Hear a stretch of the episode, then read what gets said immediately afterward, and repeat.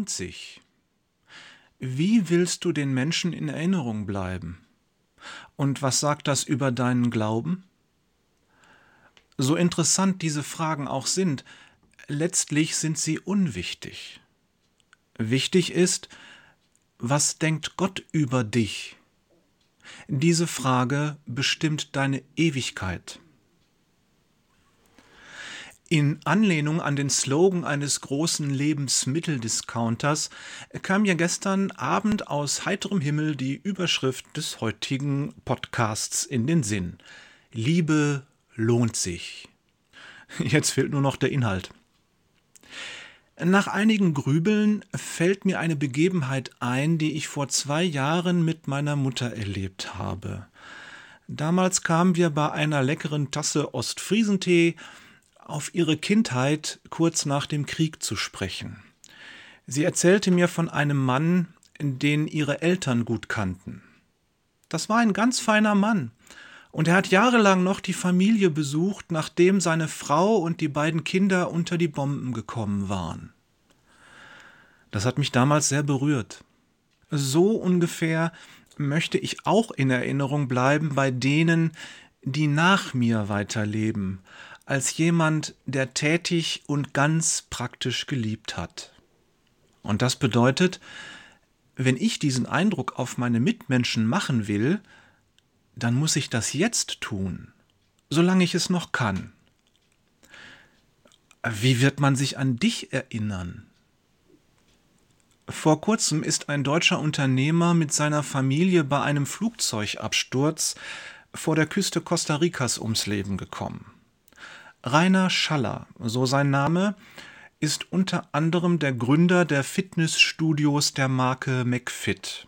Ich verlinke seinen Wikipedia-Artikel in den Show Notes.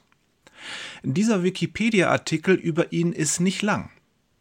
Eine kurze Aneinanderreihung von geschäftlichen Erfolgen und anderen Meilensteinen seiner irdischen Existenz. Der Abschnitt Leben endet mit dem Satz sein Vermögen wurde 2019 auf 250 Millionen Euro geschätzt. Danach kommt nur noch der Abschnitt Tod. Was wäre der letzte Satz über uns, wenn wir einen Wikipedia-Artikel hätten? Wäre es nicht schön, wenn dort etwas stehen würde, das uns als Liebende auszeichnet? Liebe jetzt, es lohnt sich. Kennst du den alten Witz von dem Mann, der einen guten Eindruck machen möchte und sein Freund rät ihm, leg dich doch in feuchten Beton? Mit der Erinnerung funktioniert das nicht. Die lässt sich nicht erzwingen. Und wenn wir möchten, dass unsere Mitmenschen uns als Liebende wahrnehmen, dann gibt es nur einen Weg, dieses Ziel zu erreichen. Wir lieben, und zwar unsere Nächsten. Das bleibt den Menschen nicht verborgen, was schon mal ganz schön ist. Denn selbstverständlich geht es uns als Kindern Gottes nicht darum, für uns selbst Lob einzuheimsen. Die schöne Erinnerung, die Menschen nach unserem Ableben an uns haben, ist ein nettes Zubehör, eine Nebensache, um es mal so zu nennen. Entscheidend ist jedoch etwas anderes was denkt Gott von uns? Wir streben danach, Jesus ähnlicher und ähnlicher zu werden.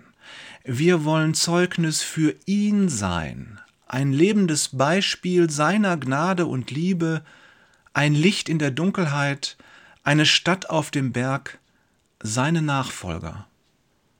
Und warum tun wir das? Für uns selbst? Nein, unser Wesen soll Gott verherrlichen.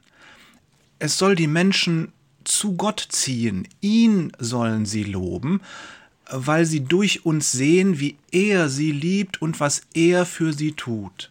Wir spiegeln Jesu Wesen wider, der Gottes Wesen widerspiegelt. Das ist unsere Motivation. Gott schaut in unser Herz. Er weiß, was uns bewegt und warum wir etwas tun. Er weiß auch, warum wir lieben. Wir tun es für ihn.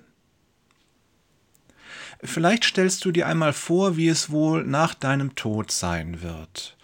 Werden die Menschen sagen, oh, es war ein feiner Mensch, er lebte im tiefen Glauben an Jesus und das habe ich immer wieder gespürt, wenn er redete und auch wie er mit seinen Mitmenschen umgegangen ist, was er tat. Das ist eine schöne Vorstellung, sich das auszumalen. Wenn wir das ernsthaft wollen, dann sind wir meiner Meinung nach auf einem hervorragenden Weg mit Jesus. Herzliche Grüße von Jörg, dem Jesus alles entscheidend ist, Peters und Thorsten, für den Jesus der Weg ist, Wader.